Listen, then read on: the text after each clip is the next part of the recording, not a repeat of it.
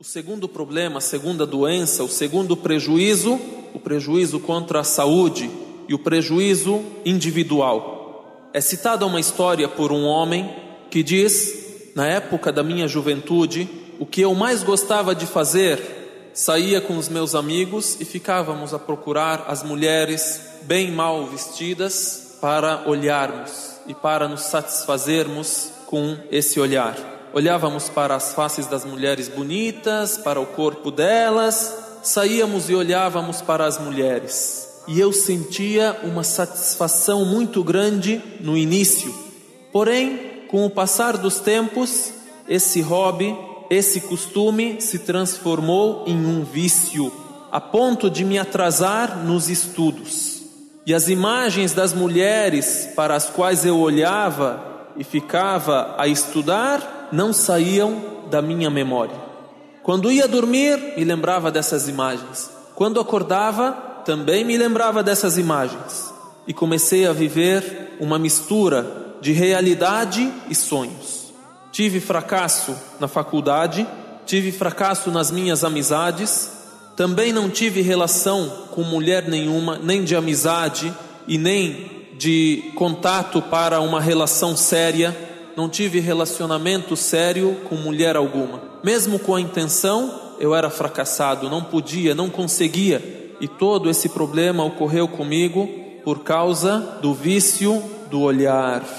E fui em vários psicólogos, vários psiquiatras. Muitos me aconselharam a casar. O principal remédio para isso era o casamento.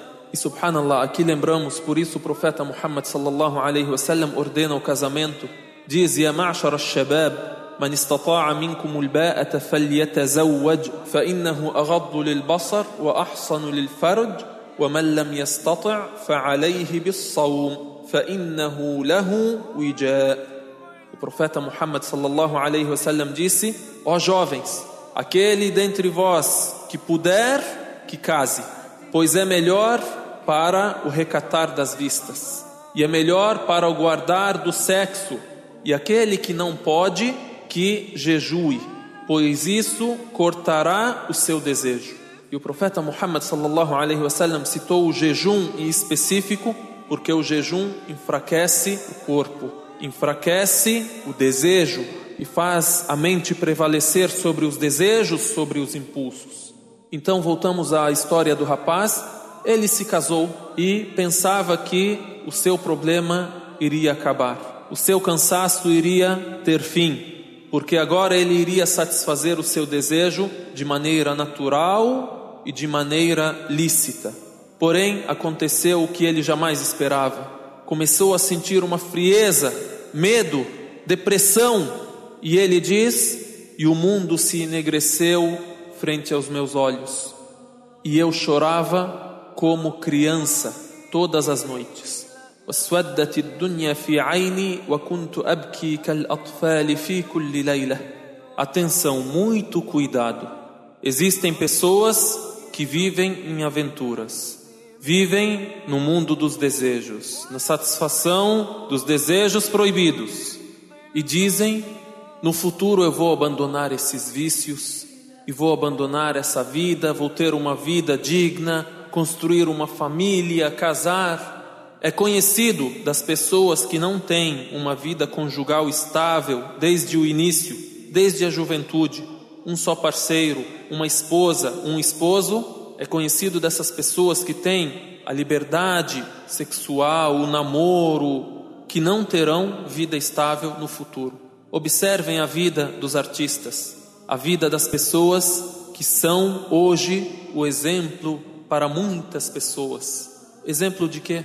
exemplo de intranquilidade, de depressão, insegurança, exemplo de turbulências na vida. A gente não quer uma vida assim. Nós queremos uma vida plena, uma vida feliz, uma vida estável. Uma vida com Deus nos traz uma vida feliz da maneira que almejamos. Por isso Allah subhanahu wa ta'ala disse: "Man ذكر أو أنثى وهو مؤمن فلنحيينه حياة طيبة ولنجزينهم أجرهم بأحسن ما كانوا يعملون A quem faz o bem, seja homem ou mulher, enquanto crente, certamente faloemos viver vida benigna, uma vida saudável, e nós os recompensaremos com prêmio melhor que aquilo que faziam. A volta ao caminho correto e o abandono do erro não é impossível, e pedimos a Deus que guie, e Deus com certeza guiará as pessoas que têm bom coração.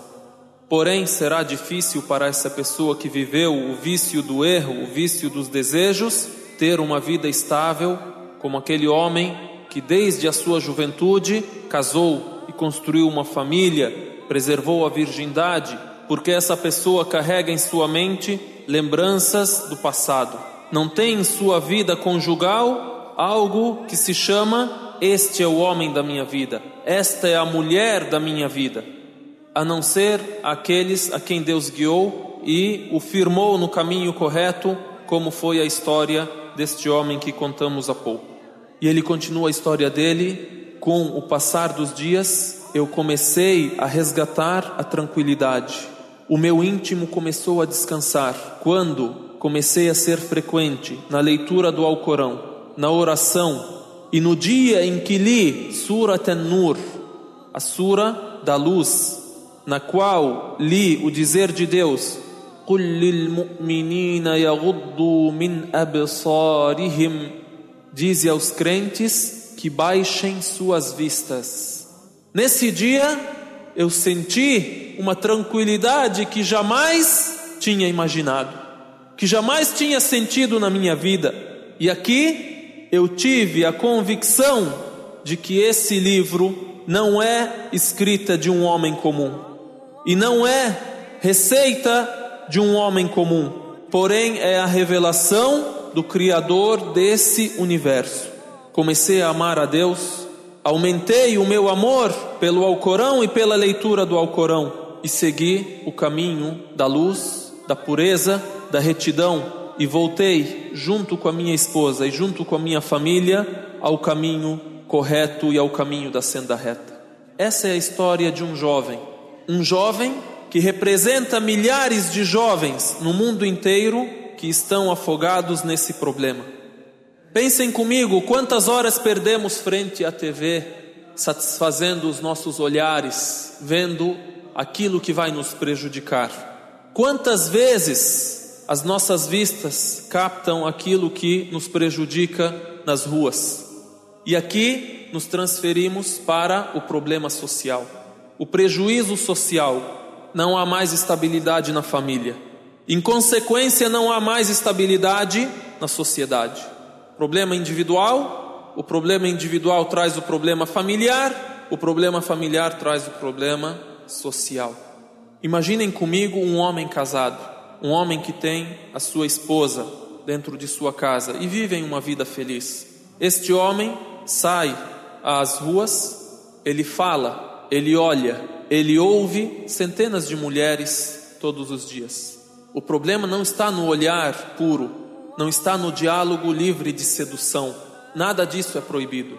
Porém, quando temos falta de regras, mulheres que expõem a sua beleza frente a todos os homens, um homem que não tem capacidade de controlar o seu olhar e controlar o seu desejo, não temos regra no relacionamento entre homem e mulher, não temos visão sobre o que é o adultério e o que é uma relação certa, não temos visão alguma, ou às vezes temos visão, porém não temos preocupação sobre o que é o adultério e sobre o que leva ao adultério, e não nos preocupamos em ter uma relação sincera, uma relação pura, uma relação de benefício mútuo para homem e mulher, de respeito para a sociedade, para a família e que nos trará pureza, o benefício, a tranquilidade. Não pensamos nisso. Por quê? Porque a shahwa, o desejo, o capricho, o ego está a prevalecer, está a nos controlar. Somos adoradores do ego. Agora, quando somos adoradores a Deus, entendemos aquilo que é lei de Deus. O homem sai às ruas, vê várias mulheres, tem em sua mente várias imagens de mulheres que ele viu no seu trabalho, no seu ambiente, viu na TV, ouviu mulheres se insinuando e falando aquilo que atingirá o coração desse homem. Como é o relacionamento desse homem com a sua esposa? Por isso é recomendado a todo homem fortificar os seus laços com a sua esposa, no que diz respeito ao amor, ao sexo, à amizade, afeição, conversa que ele tem em mente a sua esposa, a sua família. Dentre as regras que Deus estabeleceu para fazer puro o relacionamento dentro da sociedade e para preservar a honra da mulher e para preservar o respeito ao ser humano, principalmente à mulher, Deus estabeleceu uma série de coisas. Então, a primeira dessas coisas, isso que estamos a dizer, Raddul Basar, baixar o olhar. E lemos algo do que Deus e o profeta Muhammad sallallahu alaihi wasallam disseram sobre o assunto. صوت الدبيب من النمل أنا وأيان ما. مع الله والنحل يحسو الرحيم.